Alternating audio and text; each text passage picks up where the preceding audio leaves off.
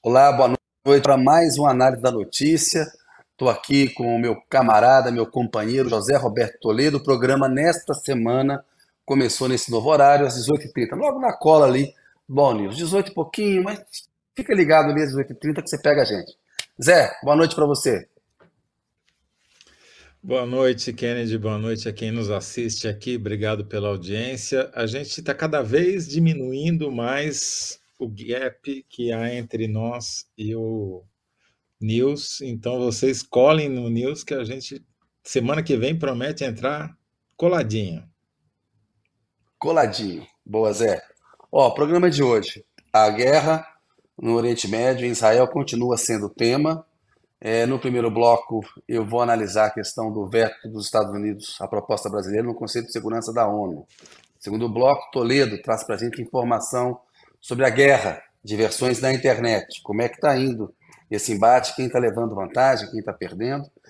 E vamos falar de um outro assunto bastante importante agora do Brasil, né? que é a seca em Manaus, uma coisa assustadora as imagens que a gente tem visto dos rios Negro e Solimões. A gente vai é, conversar com o Tasso Azevedo, do MAP Biomas, que está sempre é, participando dos programas aqui com a gente. Zé, vamos direto ao ponto, porque já estamos um pouquinho atrasado. Passo a bola para você. Vamos lá. Obrigado, Kennedy. A pergunta é a seguinte, quer dizer, os Estados Unidos hoje teve reunião do Conselho de Segurança da ONU, que o Brasil está presidindo temporariamente, e o Brasil apresentou uma, um projeto de resolução para tentar dar uma pausa na guerra, fazer um cessar-fogo por razões humanitárias. E apresentou lá uma nota, um documento. O documento teve o número de votos necessário para ser aprovado, ou seja, foi mais bem aceito do que a resolução que a Rússia tinha proposto dias atrás e que havia sido recusada, porque não tinha chegado no quórum mínimo de votação. Porém, um dos cinco países com assento permanente no Conselho de Segurança, que são os Estados Unidos, vetaram a proposta de resolução brasileira. Com isso, a guerra não parou. E agora? O Zé, o, os Estados Unidos eles estimulam o massacre com esse veto e eles sabotaram toda a ação diplomática brasileira na ONU, né? E o presidente Lula lembrou que eles fizeram a mesma coisa em 2011, quando o Brasil, com a Turquia, articulou aquele acordo nuclear do Irã. E na época, os Estados Unidos, com a ajuda da França, sabotaram o acordo preparado pelo Brasil e pela Turquia. E pouco tempo depois, tentaram um acordo é, quase nos mesmos termos com o Irã e até pior. Né? Isso depois virou um, um grande debate. Os Estados Unidos eles parecem que querem o Brasil como uma potência regional na América Latina, admitem no máximo uma voz global ambiental. Quando entra nesse jogo geopolítico mais pesado, eles é, sabotam o Brasil. E a gente, desde a semana passada, a Rússia, que é membro permanente do Conselho de Segurança da ONU, teve a sua resolução, sua proposta de resolução é, derrubada, e o Brasil conseguiu o apoio de 12 países. Né? Precisava de 9, conseguiu de 12. Ou seja, o Brasil fez a parte dele e fez bem, conseguiu o apoio da França e da China, que são membros permanentes, e conseguiu a abstenção do Reino Unido e da Rússia, que também são membros permanentes. E os Estados Unidos, eles vetaram. A China fez uma crítica muito dura, falou que durante 40 horas de discussão, a representante americana não colocou nenhuma objeção à, à resolução, é, ao texto brasileiro, à resolução. E o pretexto, né, Zé, dizer que não tem menção ao direito de autodefesa de Israel é mero pretexto, isso consta, consta da carta da ONU. Né? Em nenhum momento a nota ela pega e diz que Israel não pode se defender. Pelo contrário, ela pediu uma pausa humanitária. Nem usou o termo cessar fogo. Né? Era uma pausa para fazer um atendimento ali. Então eu anotei aqui algumas coisas é, que eu acho que são importantes aqui. Primeiro é o seguinte, o é estimular o massacre, que é o que está acontecendo lá em Gaza. São 3.400 mortes e crescendo. Né? Do lado israelense, 1.400. A coisa está crescendo lá. A gente viu hoje é, países árabes ali, um dia de fúria, muitos protestos, inclusive em frente às embaixadas americanas. Isso é irresponsável para quem se comporta como polícia do mundo. Por que, que os Estados Unidos estão fazendo? É dizer o seguinte, olha, essa governança global que existe hoje, ela não funciona. O Conselho de Segurança desse jeito, ele não vai funcionar nunca, porque Sempre alguém pode vetar ali e acabou. Você pode criar um consenso, um quase consenso, ter os votos necessários, ter 12 votos ali, é, que é bastante coisa, e aí vai uma superpotência, uma das potências vencedoras da, da Segunda Guerra, essa é a estrutura, para a gente lembrar aqui, né? Depois da Segunda Guerra Mundial, as cinco potências, os cinco países que deram a guerra, eles estabeleceram essa governança. São os Estados Unidos, a França, o Reino Unido, a China e a Rússia. É, o, o Biden fez uma viagem que acabou sendo muito menor do que ele imaginava. Ele tinha expectativa de falar com o Netanyahu e depois se encontrar com os líderes árabes. Com o bombardeio ao, ao hospital é, em Gaza, a explosão lá em Gaza, e continua essa guerra de versões sobre quem é o responsável por esse ataque, os líderes árabes cancelaram. Ele falou com um lado só, se associou ainda mais ao Netanyahu, que é uma figura complicada, uma figura autoritária, uma figura que é, é, não previu o ataque do Hamas, a falha dele é muito cobrada em Israel, e está acontecendo uma limpeza étnica lá. A gente conversou ontem com a Silvia Steiner, que foi juíza do TPI, do Tribunal Penal Internacional. Tem crime de guerra sendo cometido ali. Esse deslocamento em massa, a forma como a coisa está sendo tratada por Israel ali, é uma limpeza étnica, é um crime de guerra. Então, creio que para o Biden isso é ruim. A viagem não correu como ele imaginou é, que correria. O Trump tem uma posição, isso tem a ver com a questão interna eleitoral americana. O Trump tem uma posição racista. Né? O Trump diz que se ganhar a eleição do Biden o ano que vem, ele vai rever toda a política de imigração e proibir cidadãos de países islâmicos de entrar nos Estados Unidos ou colocar critérios tão rigorosos que vai ser quase uma, uma proibição. É um racista, é um nazista. Então o Trump é pior do que o Biden, quando você olha para como ele analisa aquele conflito. Agora, o Biden teve um comportamento de império. Né? Ele foi diretamente lá falar com Netanyahu, queria negociar com os árabes, não conseguiu, não conseguiu fazer a mediação, sabotou a ONU, né? e conseguiu uma ajuda. 20 caminhões, é, vão entrar via Egito. São 2 milhões de pessoas dentro de Gaza. 20 caminhões não são nada. Né? É, e é uma coisa meio assim, é uma concessão de Israel, porque o Biden pediu diante da tragédia humanitária que está acontecendo ali. É, acho que alimenta o sentimento anti-Israel e anti-Estados Unidos do mundo, a gente viu, pelo menos do mundo árabe ali. E os países que votaram com o Brasil, o Brasil conseguiu o apoio da França e da China, que são membros permanentes do Conselho de Segurança. Né? A França, o Macron, fez questão de ir ao Twitter dizer a França apoiou a proposta brasileira, né? nos incluam fora dessa.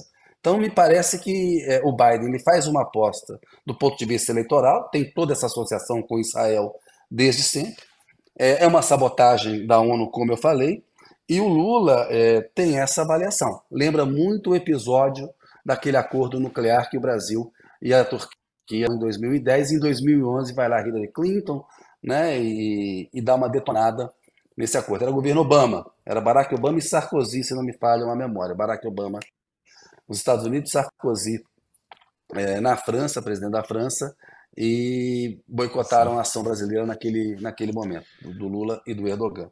Acho que é isso. A gente tem que... várias mensagens aqui para registrar. É, enquanto você vai pensando na sua síntese, eu vou ler aqui o que as pessoas mandaram. O Rotten Root, que está tentando desbancar o Danilo Sotero Rogério como o primeiro a fazer os comentários, aqui já é o segundo dia que ele lidera uh, em cidade, diz que o veto americano abre espaço para o Biden mostrar força aos seus eleitores. Quer dizer, o motivo estaria na disputa eleitoral do ano que vem. O Danilo Sotero Rogério disse que o Biden quer usar Israel para demonstrar o uso de força militar para emplacar sua reeleição. Os dois estão. Não sei não, hein? Estou achando que o Rotten Root e Danilo Sotero Rogério são a mesma pessoa com nomes diferentes. É, é, Cira Silva, eu acho que o Brasil fica fora disso e essa guerra tem décadas e não é de agora, enfim. O problema é que a guerra, Cira, não está restrita lá. Essa guerra tem repercussões globais, já tem sobre a economia e com potencial de ela se estender não só na economia, nos preços do petróleo, etc. Né? Hum. Vai chegar aqui, já chegou aqui, ela nos atinge diretamente. A Margarida von Schwenk é, pega pesados, que os Estados Unidos é o terrorista, é verdade, o diretor por trás do desastre humanitário na Palestina. A Eliane Brito diz que boa noite a todos. Biden vetou por, pois quer protagonismo nas negociações com Israel, quer ficar bem com o eleitorado. É... O Álvaro Coelho Neto diz: Boa noite, Kennedy Toledo. Perdi ontem a análise da notícia devido ao novo horário. Hoje estou esperto. Muito bom, Álvaro. Ajusta o relógio aí para o novo fuso do, do análise da notícia. Se liga. Adélia se liga. Silva, Tena Ramos. Ninguém tem razão numa guerra. A guerra é o máximo da estupidez humana. De fato. Tânia Oda, essa guerra está escancar, só escancar o que já sabemos. Interesses pessoais sobrepõem os interesses públicos. Parafraseando Antônio Cândido. Manda na ONU quem tem a maior cota de patrocínio. Daniel Guimarães, a liberdade dos palestinos é a grande causa humanitária do nosso tempo, como foi a luta contra o apartheid no passado. É, comunidade Q. É óbvio que os Estados Unidos rejeitaram o plano de paz do Brasil, a Quinta Avenida mandando mundo no mundo e ela está em festa nesse momento. Bom, é só registrar que é, acho que convém explicar essa questão do bloqueio. Você tem o bloqueio israelense, que impede qualquer entrada na faixa de Gaza nas fronteiras de Israel com Gaza. E se, Gaza faz tem uma fronteira ao sul com o Egito, que está fechada, estava fechada, porque o, o Egito teme que se abrir a saída dos palestinos, ele vai criar uma Gaza dentro do seu território, ali no, no, no Sinai, né? Então, essa é a, a, desculpa ou a razão apresentada pelos egípcios para não abrir a fronteira para saída, o que está dificultando, inclusive, a saída dos brasileiros que estão lá dentro. E é, havia uma proibição, digamos, da, por Israel da entrada em Gaza da, do, desses comboios com alimentos e medicamentos, etc. Israel não controla essa fronteira, mas bombardeia. Então, por segurança, os caminhões não podiam entrar. Agora liberaram esses 20 caminhões, como você disse, é alguma coisa, mas está mais para nada do que para algo que vai ter uma eficácia ali. É para ver se isso vai continuar. Mas, obviamente, eles estão brincando com a vida das pessoas, porque um território sem alimento, nem medicamentos, nem água, é, de fato, como a Silvia Steiner falou ontem, é um crime de guerra. Né? Mas, Kennedy, vamos para a sua síntese aqui para a gente fazer a enquete. Seguir adiante. Olha só, Zé, a síntese aqui. EUA sabota Brasil na ONU e estimula massacre em Gaza. EUA para os Estados Unidos aí mais curtinho, né? EUA sabota Brasil na ONU e estimula massacre em né? Estimulam. É, EUA sabotam, é. Sabotam, sabotam, é verdade. Sabotam o Brasil na sabotam também. Os Estados Unidos sabotam e estimulam, claro. É. Exatamente. Exatamente. Claro, né? obrigado pela correção. E, Exatamente. Beleza, e, e, aí vamos ver o que, que a produção vai escolher como alguma das respostas Boa. do público para fazer. É. Se for o Rotten Root ou Danilo Sotero Rogério, tem que considerar que é o mesmo, hein? Já, já sabemos aqui que é uma proximidade suspeita. Biológica. É, então, então tá, Kennedy, vou devolver a bola para você. Olha só, Zé, no bloco 2 aqui, você vai ter que responder a seguinte pergunta: quem está ganhando a batalha de versões sobre a guerra no WhatsApp? E, porque a gente tem visto é. na semana passada, a gente conversou, eita, estava aqui no Brasil é, tirando vantagem, né? mentindo com fake news, enfim, mas que estava conseguindo aquela coisa, ajuda a ganhar o, o, debate quem consegue ditar a, a, agenda, a pauta em debate. Eles estavam conseguindo mais ou menos ditar o rumo da, da discussão. Eu lembro que você falou que conseguiram fazer uma falsa equivalência entre Hamas e causa palestina. A gente tratou disso na semana uhum. passada, ou seja. É, Zé, bola com você. Quem está ganhando a batalha de versões sobre a guerra no WhatsApp? Então, eu me valho sempre das estatísticas da Palver, que faz o monitoramento de 40 mil grupos públicos em português no WhatsApp. Eles têm uma plataforma online que você consegue medir ali por palavra-chave, você faz pesquisas, eles te dão resultado na hora, é bem interessante. E falando com o Luiz Facuri, que é o diretor, um dos diretores da Palver, ele estava me dizendo que essa semana mudou. E eu, olhando os gráficos, ele tem razão mesmo. A batalha do WhatsApp equilibrou nessa segunda semana de guerra. Aquela lavada que a direita estava dando na primeira semana não a gente não está vendo mais acontecer nessa segunda semana. E teve o, o jogo mudou por quê?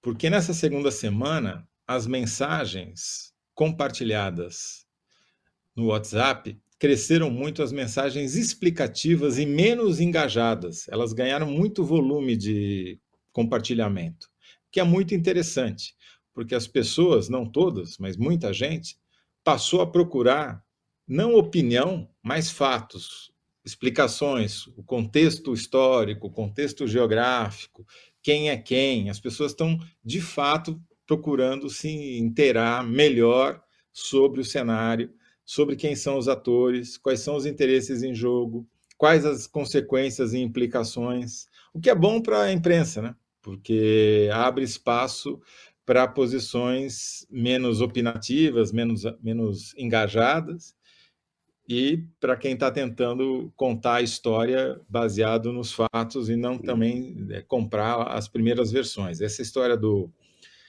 uma história, né? Essa tragédia do hospital em Gaza, ela está muito mal explicada. Né? Ela começou falando em mais de mil mortos, baixou para 800, depois para 500, agora o diretor de um outro hospital está recebendo os feridos desses está falando em 250. A explosão parece ter acontecido não exatamente sobre o hospital, mas no estacionamento. Na verdade, ainda não dá para dizer o que, que aconteceu lá. É uma tragédia de grandes proporções, mas é, não dá para sair comprando a primeira versão que aparece sobre quem disparou o míssil, não disparou, se foi um acidente, se foi planejado, esse tipo de coisa. Não dá para saber. E esse cuidado que precisa ter. É, é, é não é só isso, né? É esse contexto que você está tá dando que é importante, porque as pessoas precisam entender o que é uma resolução do Conselho de Segurança, qual é o efeito prático que isso tem. Por que, que um país tem direito a veto e outro não? Quem são esses países? Né? Enfim, acho que tudo isso é o nosso papel aqui. Felizmente, esse relatório da Power está mostrando que, a, passado aquele primeiro momento do choque com o ataque terrorista do Hamas, que matou é, mais, mais entes civis num dia só do que desde todos os outros dias e todas as outras guerras desde a criação do Estado de Israel, aquele impacto primeiro é, continua forte, mas não é tão mais dramático quanto era. Passou a ter o lado é, palestino da história também sendo noticiado, as imagens vindo à tona também. Isso, é, digamos assim, equilibrou um pouco a, o fluxo de, de notícias e está tendo esse impacto que, por enquanto, é um impacto positivo no WhatsApp, porque está atendendo um pouco mais à moderação e a conteúdos menos é, engajados e, men e menos desinformação.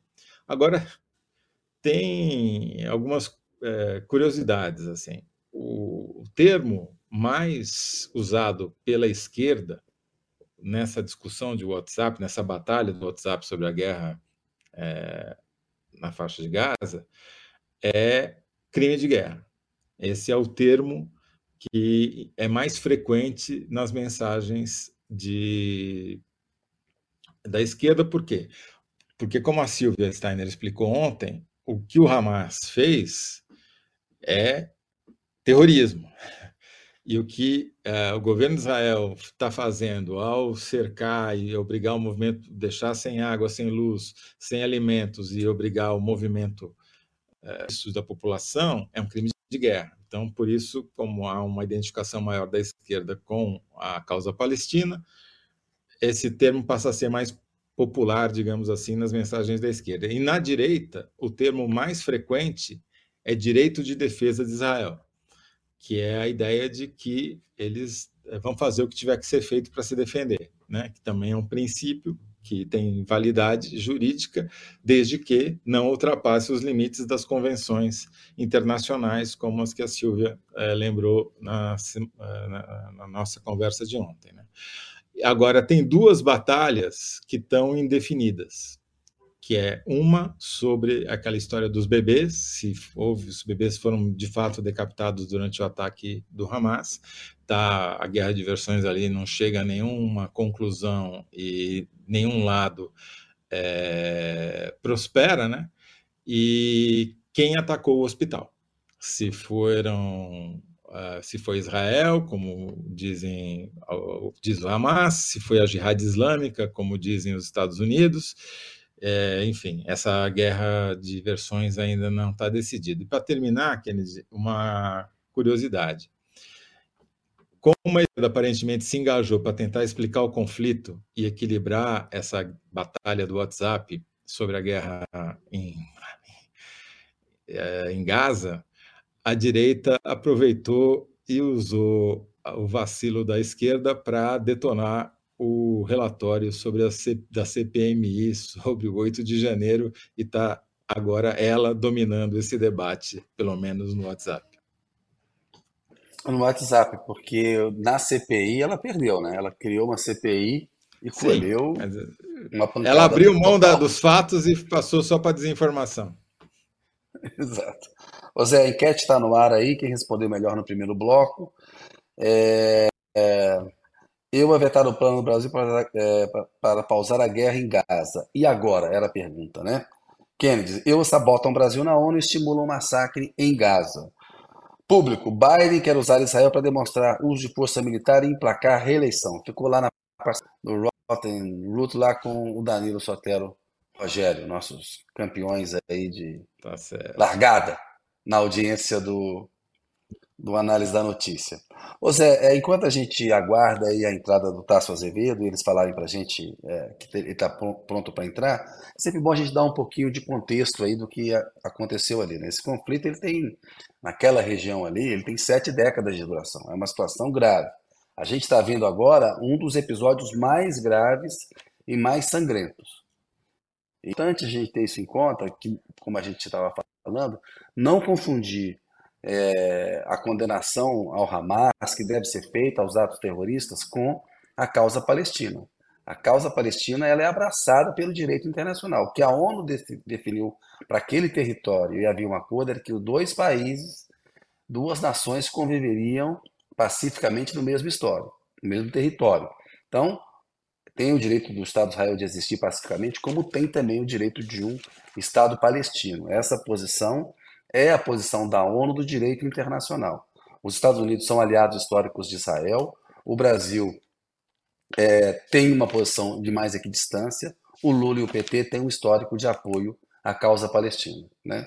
É, apoiar o Estado de Israel não significa defender os crimes de guerra que estão sendo praticados lá, né? fazer essa falsa equivalência. Como apoiar a causa palestina também não significa defender atentados terroristas. A gente tem que trazer esse debate por uma maior racionalidade e entender né, que um, um, Estado soberano ele não pode se comportar como uma organização terrorista. Ele não pode aterrorizar 2 milhões de pessoas, deixar sem água, sem comida, sem medicamento e achar que isso está é, é, tá, tá certo, é uma é, autodefesa legítima. O Toledo mesmo falou, a Silvia explicou para a gente, né, tem regra para isso. Né? Tem os alvos militares legítimos e, e os alvos que não são legítimos. Né? Tem, o hospital não é um alvo militar legítimo, por exemplo. População civil não é alvo militar é, é legítimo. É importante garantir o acesso da Cruz Vermelha a quem precisa de assistência. Então, portanto, é preciso tratar essa questão com mais, é, é, com mais racionalidade. A gente vai tentar fazer isso aqui no análise, como a gente sempre procura. Pessoal, como é que está o Tasso aí? Já está na, no ar para poder entrar já com a tá gente? no ponto. Deixa eu só fazer minha síntese aqui, então, Kennedy. A gente já. É, que eu estava esquecendo. Tasso, é, eu estava esperando para o Tasso entrar. Fale aí. Deixa eu fazer a pergunta então, para vocês. Batalha de versões. Quem está ganhando a batalha de versões sobre batalha guerra no WhatsApp? Batalha sobre batalha de versões sobre guerra tem, é, chega a fica mais equilibrada na segunda semana. Boa. melhor, Só tem um delayzinho tem de vez em quando eu e o Toledo falamos um em cima do outro. É. Exato. Fala você, Zé. Batalha de versões sobre a guerra chega a empate na segunda semana. Ou empate Boa. na segunda semana. Beleza. Pessoal, coloquem aí versões, taços. É... Oh, desculpa, Batalha de Versões no Zap empata na segunda semana de guerra. Boa! Batalha, Batalha de, versões, de versões no Zap, Zap empata, na segunda, na semana, segunda de semana, de guerra. Boa, boa, boa. Pessoal, coloca o Tasso Azevedo aí na tela com a gente, por favor. Olá, Tasso. Boa noite para você, meu caro. Boa noite, tudo bem? Tudo ótimo. Tudo bom? Tasso Azevedo ele é um engenheiro florestal, é coordenador do MAP Biomas, que é uma entidade, uma rede, né, formada por mais de 70 organizações com ONGs, universidades, startups, e ele reúne e publica o mapa biomas dados para monitorar o uso da terra, água e solo e fogo, desculpa. Terra, água e fogo em todo o Brasil. Né, Tasso? Me corrija aí se eu falei bobagem, em mais 13 países. Uhum. E a gente quer analisar com ele essa seca tenda que está acontecendo lá em Manaus. Toledo, dá uma boa noite aí para o Tasso, rapaz. Boa noite, Tasso. Sempre um prazer ter você aqui. Eu, eu fico feliz quando o Tasso vem, porque eu sei que eu vou aprender alguma coisa. Né? Como a minha ignorância é grande, ele vai precisar voltar muitas vezes para eu deixar esse areal uh, em que eu me encontro. Mas já começando perguntando, Tasso, essa a pergunta nossa é, é meio espírito de porco, mas tá pior, vai piorar a, a seca na Amazônia? Não? É, os sinais são de que é, ainda o mês de outubro é um mês crítico, né? É, já deveria começar né, as chuvas agora. Bom, hoje choveu em Belém, né? Mas lá no, no, no Amazonas a gente ainda não tem essa resposta, né? É, que é onde está a parte mais crítica, né? Atualmente, um pouco no Acre também. E é, então nós já estamos em algumas regiões, né? Como no caso é, no Rio Negro, a gente já tem é, o pior nível né, de, de seca já registrado e, e, ainda vai piorar um pouco. Né? É, porque mesmo que você comece a, a chuva agora, demora um tempo para começar a encher. Né? É, mas eu acho que o que está mais preocupando é o fato de que o, nós não estamos na fase pior do El Ninho ainda. Né? A, fase, a fase mais forte do El Ninho seria no, no ano que vem. E o que está juntando com isso, no caso da, né, globalmente, é que é, o, do ponto de vista do, do aquecimento global, o, o, efeito que nós estamos tendo esse ano é muito fora da curva, mas muito fora da curva mesmo. Né? É, ao ponto de que é, nós estamos, em relação ao, ao recorde né, de temperatura para essa época do, do ano, em termos de desvio né, do normal, a gente é, teve bateu o recorde com 0,4 graus acima, né, do último do último recorde. Isso é uma coisa assim sem precedentes, né? E talvez o que mais chama atenção então, nas curvas.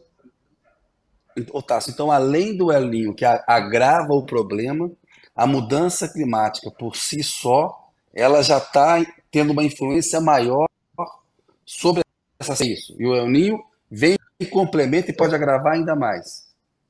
Um potencializa o outro, né? Então ele está gerando uma, uma situação. É como se um mais um não fosse dois, né? Fosse tipo três, né? Tipo, um, uma coisa está potencializando a outra. E, e no caso da Amazônia, é, ele fica crítico a cada rodada que você tem, é, conforme o tempo passa, ele vai ficando mais crítico porque a área de floresta está diminuindo ao longo do tempo. Então a área de floresta que você tem hoje é menor do que, por exemplo, na grande seca de 2001, por exemplo, ou, ou para trás. Então, isso torna ainda mais crítico. Então, você tem um efeito local, é, por conta da, da redução de florestas, somado ao efeito do El Ninho e do aquecimento global. Então, essas três coisas estão agindo juntas agora numa tempestade perfeita. eu já, já é o ponto de não retorno. Vez, né? Pois é, é Sim, outra vez você o que, o que me essa questão me... sempre fala assim, está chegando no retorno. Chegou, é, o dano já, esse dano que está aí, ele é irreversível? Consegue reverter alguma coisa? Pois é, a gente não sabe, né? Porque você só sabe o ponto de não retorno no futuro, né? Porque você olha para trás e fala, ó, oh, passa, o ponto de não retorno foi lá atrás em 2023 ou o outro o ano que tenha sido. Então a gente não sabe, mas é, os sinais é de que se não é esse, nós estamos bem perto dele. Porque esse desvio da curva, você tem uma ideia do que aconteceu no caso do aquecimento global, que está chamando a atenção, que é o que está deixando os cientistas dessa área muito é, apreensivos, é que era o seguinte: uma das formas de você medir o aquecimento global é o desvio da temperatura média do pé industrial. Então, geralmente, você, fa você faz essa medida é, vai acompanhando mês a mês, né, ao longo do, do, do ano, e esse, essa, esse, esse, essa distância vai aumentando e depois reduzindo ao longo do, do ano. Em geral, ela chega no pico né, desse aumento uh, ali por julho, e quando chega agosto, setembro, outubro, ela começa a diminuir essa, essa diferença. Esse ano é a primeira vez que se registra um aumento contínuo até outubro. Ele continuou aumentando, essa distância continuou aumentando. Isso não tinha tido nenhum ano anterior, então não tem um, um registro sobre isso. E, esse pode ser um dos sinais de, é, de ruptura que estão preocupando bastante. Ainda que seja o ano do El Ninho, e se imagina que se o El Ninho é, reverter como sempre reverteu, que isso possa também ter uma reversão. Mas é uma coisa bem preocupante. Agora, em nome do didatismo, explica o que é o ponto de não retorno, Toledo. É importante para o pessoal entender que eu falei aqui, ah, o ponto de não retorno. Deixa o Tasso explicar, Tasso, deixa o Tasso é o explicar, que se eu falar, vou tentar, é. vou falar bobagem aqui. O ponto de não retorno é uma situação em que o, o ambiente não consegue voltar ao estado anterior, o, o, estado previsível, né, que você tinha. Então, por, por, por ação direta ou indireta, né, você consiga fazer ele retornar. Então, no caso da Amazônia, é, a gente tem, por exemplo, uma função é, que a floresta tem de evaporar água e bombear água para a atmosfera e essa água caminhar em, no sentido é, contrário dos rios, né, que caminham para o oceano, ela bombeia a água que vai subindo, né, na forma de vapor, vai subindo até bater nos Andes, depois vir aqui para a região centro-sul. É, quando você desmata, você vai enfraquecendo essa bomba. Chega uma hora que ela pode não ter força para fazer esse movimento acontecer continuamente durante o ano.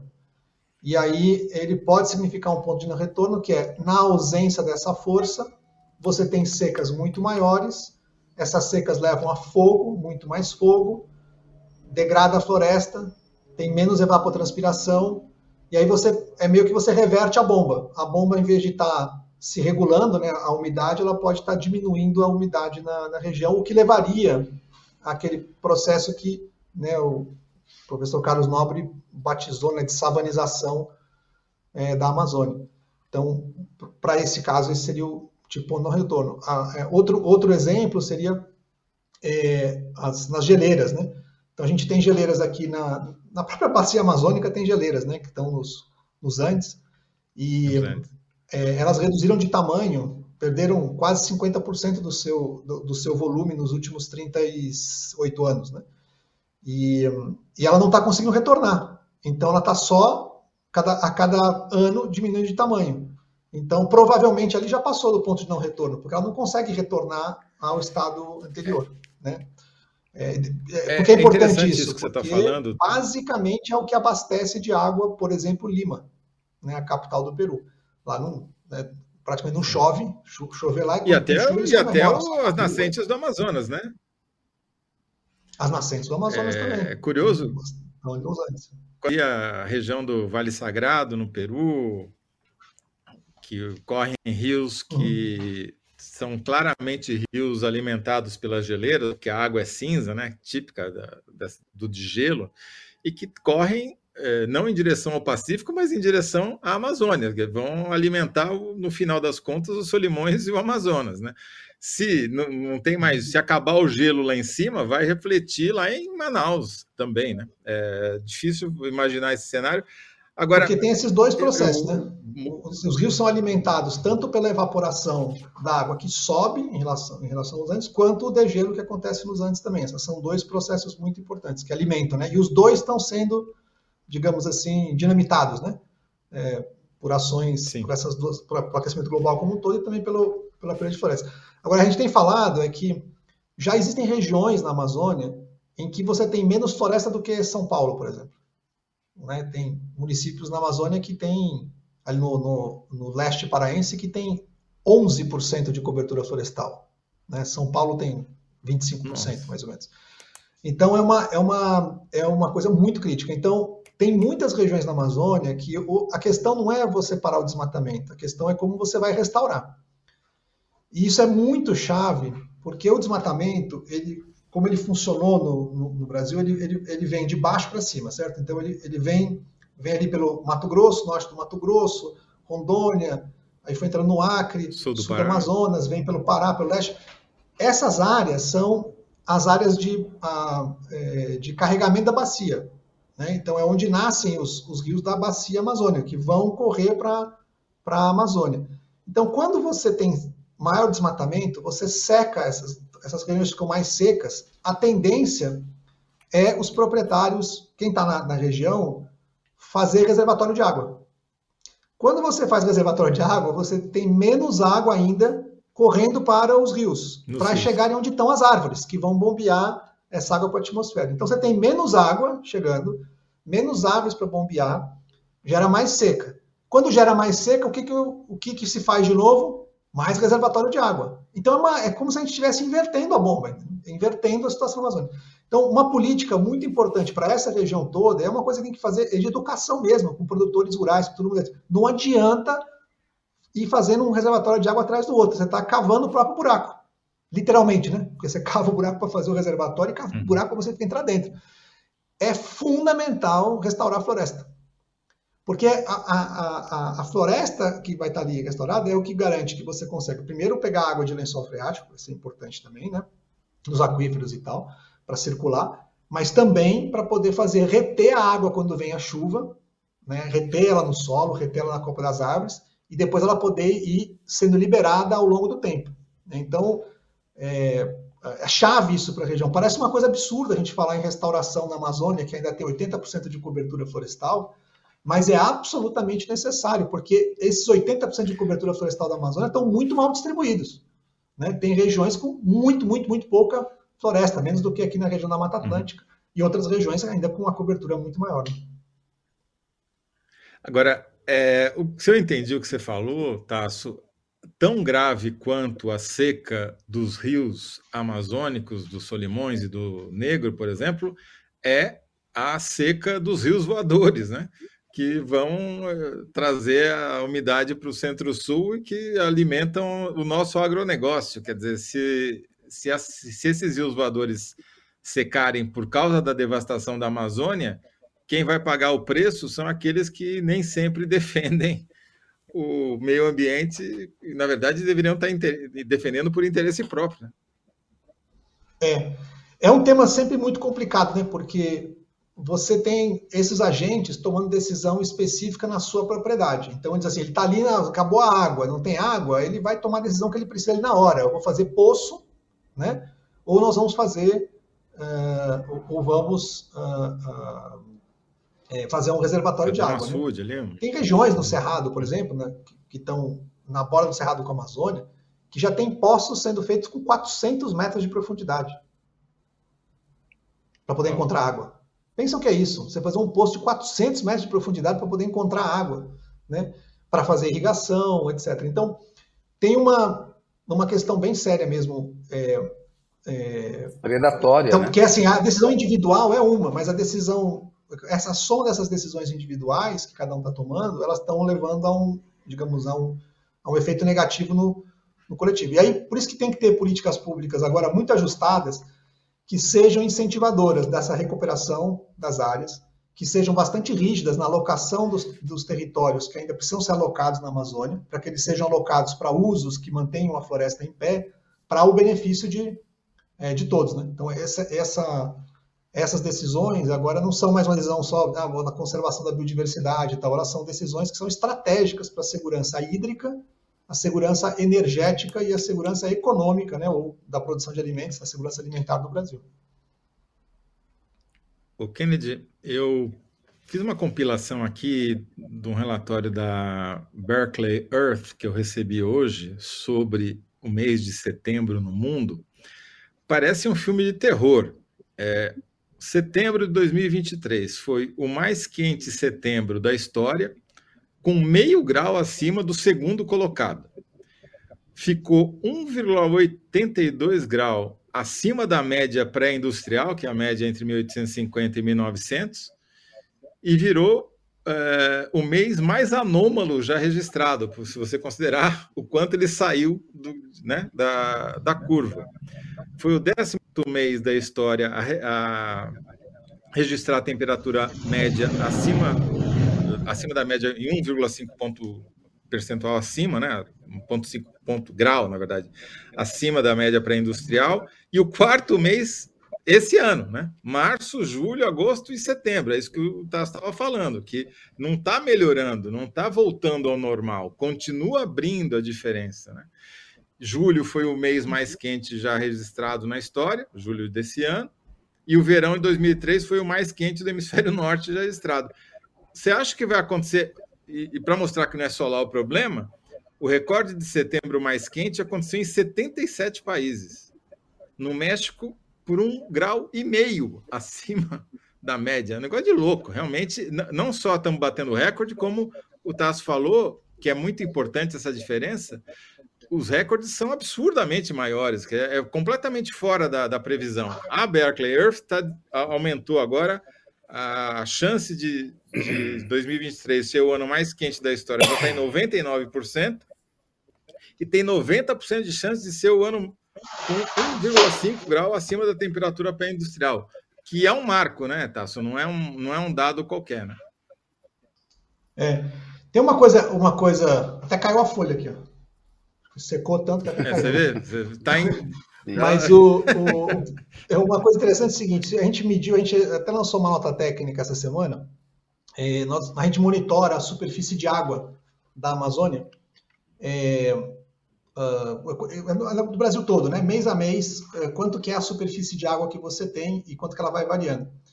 Então, se você olhar o ano passado, setembro do ano passado, com setembro desse ano, a gente teve quase 30% a menos de superfície de água. Né? Então, é, se você pega o estado do Amazonas, é, a área que tem a menos só de água, medindo só a superfície dos rios e tal, ela é, é algo em torno de 500, 600 mil hectares. Né? Uma área do tipo do tamanho do Distrito Federal que foi perdido de superfície de água. E é isso que a gente enxerga né? quando a gente olha é, a seca. Então, o volume é, é muito importante. Agora, esse, esse, tem um efeito, que é esse efeito global mesmo, né? Dizer, o que está se vendo em setembro, que levantou o alarme para todo mundo, foi o fato de que setembro era para estar tá começando a baixar, né, essa distância e ela, ela aumentou ao invés de baixar, e os sinais para outubro continuam para cima. Né? Então é uma. O é Tasso, uma, Toledo. um momento bem delicado. Tem duas perguntas aqui do pessoal que está acompanhando. O Francisco Costa mandou, Tasso. Kennedy, pergunta se esse evento é periódico, que tem um período de mais ou menos 100 anos, ou seja, está se repetindo uma coisa que a cada 100 anos acontece. O Tasso estava falando, olha, tem a questão da mudança climática, o ninho agrava, mas é importante ele responder isso. Tem um argumento, ah, isso é uma coisa periódica. Né? Então, e a Maria de Lourdes, você já falou um pouco disso, mas ela pergunta: fazer barragens ajuda? Então, olha só, uhum. duas ótimas questões. O, quer dizer, um evento sempre pode ser periódico, né? Se você puder, dependendo da escala que você colocar ele, pode imaginar que talvez poderia ser, né? Mas é, desde que a gente mediu, mede, né, esse tema, uh, os tipos de ciclos que a gente tem são basicamente esses ciclos relacionados ao El Ninho. Então, ele tem um ciclo mais ou menos conhecido, né, varia aí de 3, 4, às vezes 7 anos, né, para você ter um novo evento, e eles e um El Ninho, geralmente você tem um El Ninho mais forte e um El Ninho mais fraco, tá bom? Mais ou menos assim é o, é o processo. Então, a cada, digamos, a cada 15 anos, né, 10 a 15 anos, você tem um evento mais forte de seca. O que nós estamos vendo agora é que está se agravando, a cada ciclo desse está se agravando, ao ponto desse ciclo agora ter algo que a gente não viu em nenhum momento antes. Isso para falar do efeito do El Ninho, né, que, é, que é um ciclo. No caso da, da, do aquecimento global ou da alteração climática global, não. A gente não tem é, uma concentração de gases de efeito estufa como a gente tem hoje na atmosfera, ou um desvio do aumento de temperatura tão grande num período tão curto de tempo, registrado no, pelo menos no último milhão de anos. Então, a não ser que seja um ciclo de um milhão de anos, mas aí se for um ciclo de um milhão de anos é irrelevante para essa discussão, certo? Porque um milhão de anos a gente não existia. Né? E um milhão de anos a gente não vai existir. Então, a gente tem que ter uma ação agora, porque a concentração de gases de efeito estufa na atmosfera, ela, hoje, no espaço de tempo que a gente está falando, só tem uma explicação, que é a emissão de gases de efeito estufa feita pelos humanos. Então, ainda que possa ter ciclos, essa é a preocupação de que a gente já sabe que não é esse ciclo que nós estamos vendo agora, pelo menos. Né?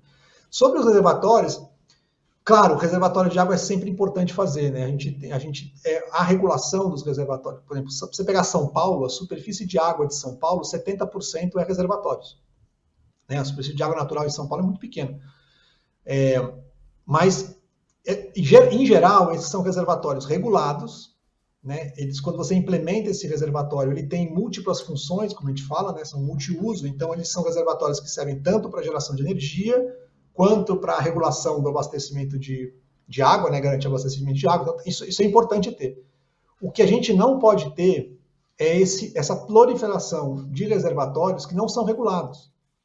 Né? A gente, no, no, mapeamento que nós fizemos, o último mapeamento que nós fizemos, nós identificamos no, no Brasil mais de 800 mil reservatórios de água.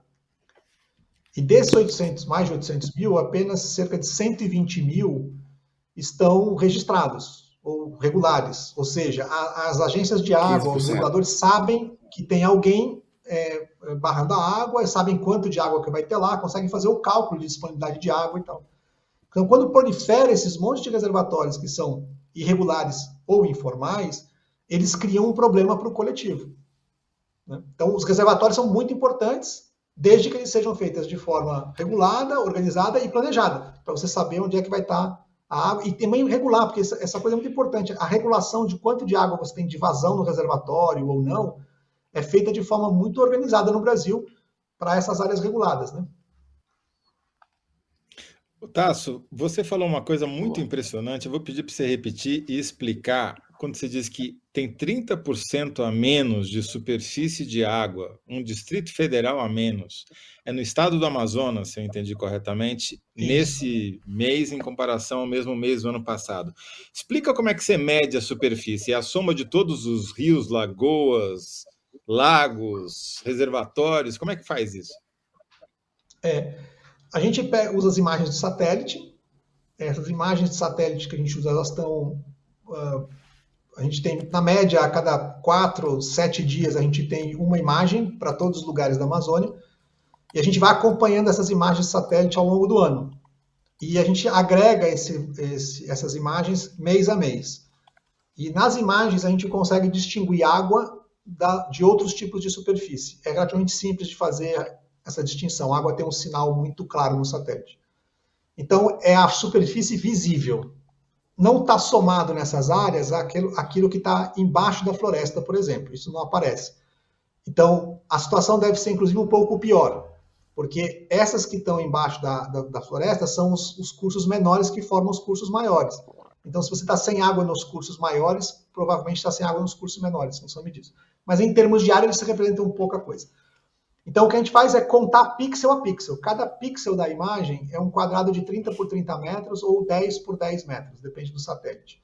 Então, a gente, a gente conta todos os pixels que tem o sinal de água em cada mês. E faz isso historicamente. Desde 1985 tem os dados mensalmente sobre essa superfície de água.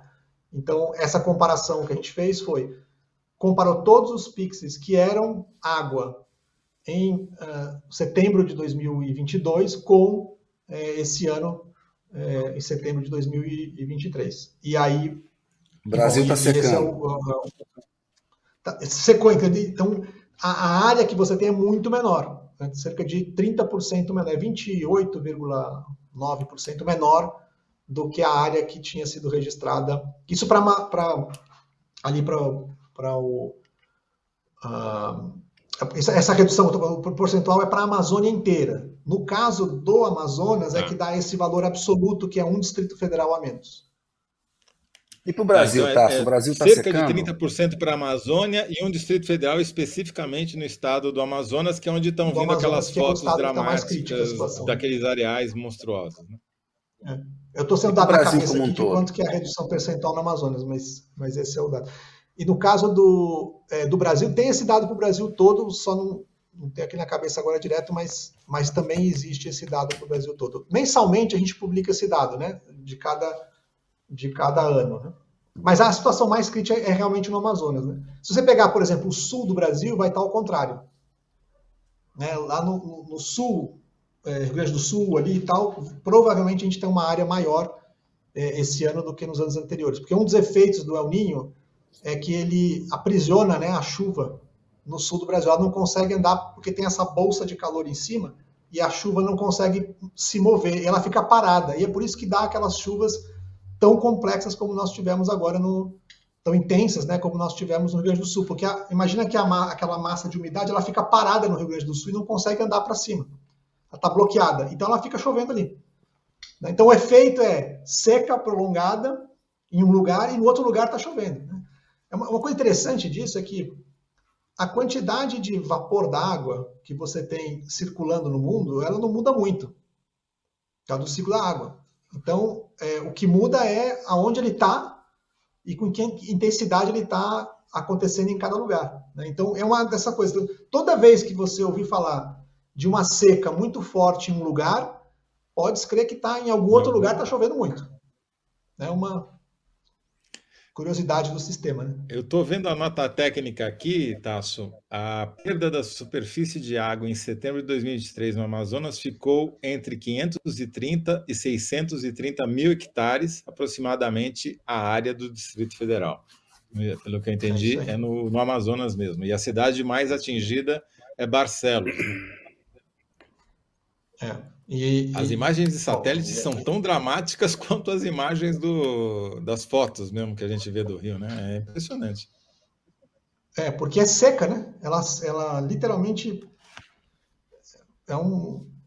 É, é meio gritante, né? Eu, eu acho assim a coisa pergunta mais. Que todo mundo tá... Louca, eu tive essas semanas, poucas semanas atrás, eu fui para Novo Airão, né? Que fica em Anavilhanas, que é um lugar é um paraíso na, Amazônia onde você tem é, o rio chega a ter, na frente de Anavilhanas, ele chega a ter 30, 40 quilômetros de, de largura, né? E com ilhas no meio e tal. Uhum. E tá tão seco que a gente não conseguiu ir de barco, sair de Manaus para ir lá de barco, que é o, eu nunca tinha ido de carro para lá. Nunca. Não, nem, nem passava a cabeça, como assim vai de carro para. Né? E, mas era o único jeito de chegar era ir de carro. Porque não dá para você não conseguia os bancos Deixa eu entender. Você foi de carro pelo leito do Rio Negro de Manaus não, não. até Novairão? Não, não, fomos pela estrada. Eu falei que eu nunca usei aquela estrada, ah, porque ah, para mim não existia essa opção ah, de vai pela estrada. É sempre você vai no Rio. A gente ainda vai chegar lá, Toledo. Ainda não chegamos. É, mas não. não. mas tem lugar, por exemplo, em Tefé. Tem uma, eu acho que é de Tefé para uma, uma outra cidade próxima ali que eles estão é, que sempre foi por barco, né? No, eles estão fazendo o trajeto de moto pelo leito do rio. Literalmente, andando de moto para sair uma, é, um mototáxi. Saiu o bote e entrou o mototáxi para sair de um lado para o outro. Tasso, dá para a gente prever que esse verão no hemisfério sul, vai verão 2023, 2024, vai ser o mais quente da história, como foi o verão mais quente no hemisfério norte em 2023 ou é chute? Não, aí eu, eu não tenho, é, hum. digamos, bagagem para isso. Aí tem o pessoal da climatologia mais forte ali que vai dizer. O, o que a gente está lendo é que é, se espera um verão quente, né? Agora, uhum, é, aí precisaria ver com o pessoal mais especialista em clima. Mas tirando a, o fetiche da temperatura, indo para o El Ninho, o que, que você está vendo sobre a evolução do El Ninho? Ele começou meio fraco, ninguém tinha muita certeza se ia virar médio tal. Ainda está nessa tendência ou já está indo de médio para forte? Não, assim, a previsão dele já em junho, julho, né, era de um El Ninho forte, né? É, só que a força dele é, ia ser é, percebida melhor a partir do primeiro semestre de 2024. Então, agora a gente tem que torcer para que o pior tenha sido agora. Porque se a previsão é de que vai ser pior em 2024, é, é sério, né? Bem sério, na verdade. Sim. E, e olha uma coisa interessante. Para síntese. O, o de, fogo de, aumentou de muito, né? Só para o fogo aumentou muito. A gente olhou o fogo ali, a gente tem a impressão de que aumentou muito. De fato, é curioso. A superfície que pegou fogo na Amazônia esse ano ainda é menor do que a que pegou fogo em 2022, apesar de toda essa seca. E a razão disso é porque o desmatamento caiu 50%. Então, o desmatamento é o principal vetor para você ter o fogo, porque colocando fogo nas áreas matadas é que o fogo se, se expande, né? Então, é, se não tivesse baixado o desmatamento cerca de 50%, a gente estaria vivendo um inferno com, com o fogo, mas aí sim em proporções é, catastróficas mesmo. Então, ainda a saída do Bolsonaro caiu, ajudou, ajudou bastante. A saída do Bolsonaro Opa. do poder, né? É criminoso. Enfim. É Bom, então, indo para a síntese, síntese, me corrija aí, Estácio, porque eu vou errar, mas aí você conserta. Seca na Amazônia está pior, vai piorar, mas fogo caiu. É, porque o desmatamento caiu, né? Então é o mais. Exatamente. Ele, ele tá assim, tá indo no nível mais baixo, mais é capaz de chegar caiu, tá bom. Se passado, couber. Mas... É. E dá para cravar que vai piorar, a gente dá alguma esperança, né? Porque é. ficou. É, isso ele falou. Tô, é, a gente ainda vai ter muito fogo agora em, em, outubro, né? Esse, esse mês de outubro vai porque tá muito seco. Para ter fogo precisa ter três coisas, né? Tá Tempo seco, material combustível e ignição. Então, tem tempo muito seco? Tem. Material combustível tem, mas diminuiu porque, porque não teve o desmatamento. Menos. E tem menos ignição, porque tem menos gente queimando áreas desmatadas. Então, mais ou menos esse é o. Ótimo. Perfeito. Mais uma aula aqui com o Tasso. Então Tasso, tá. ótimo. Sempre bom falar com você, viu? Isso. A gente sempre aprende, você Prazer. explica muito bem e, e a gente tem muito apreço por esse tema aqui. Ele é fundamental para o futuro da gente aí. Obrigado, meu velho. Aquele abraço para você. Já podemos deixar Valeu. marcado para outubro, né? Você, ou em novembro, você já voltar para fazer um balanço, quem sabe já dizendo tá, tá, piorou, mas vai melhorar. Quem sabe a gente muda o título. É, e torcendo para eu estar errado. Né? Valeu, Obrigado. Valeu, Taça. Aquele abraço para você, velho. Olha só, Toledo, a enquete. Quem respondeu melhor? É, Estados Unidos vetaram um plano no Brasil para pausar a guerra em Gaza. E agora? Kennedy 61%, público 38%. É aquela minha resposta. Os Estados Unidos sabotaram é, Brasil na ONU e estimulam massacre em Gaza. A síntese do segundo bloco ficou com você. Deixa eu ver aqui. Você lembra dela Zé? Porque eu estou sem aqui no grupo. Deixa eu buscar ela aqui. Como é que está a tua síntese aqui? Opa, apareceu. Ah, é, a pergunta para o Zé: quem está ganhando a batalha de versões sobre a guerra no WhatsApp? Batalha de versões no WhatsApp empata na segunda semana de guerra. Ficou assim. 3. Seca no Amazônia está pior e vai piorar? Seca na Amazônia está pior, vai piorar, mas desmatamento caiu. Beleza, Zé? Mais um programa entregue. Muito bom. Semana que vem tem mais, 18h30 novamente. Vão se acostumando aí com o novo horário. Aquele abraço para todo mundo. Abração, Zé. Obrigado pela audiência, pessoal. Obrigado, obrigado, Kennedy. Um abraço para todos.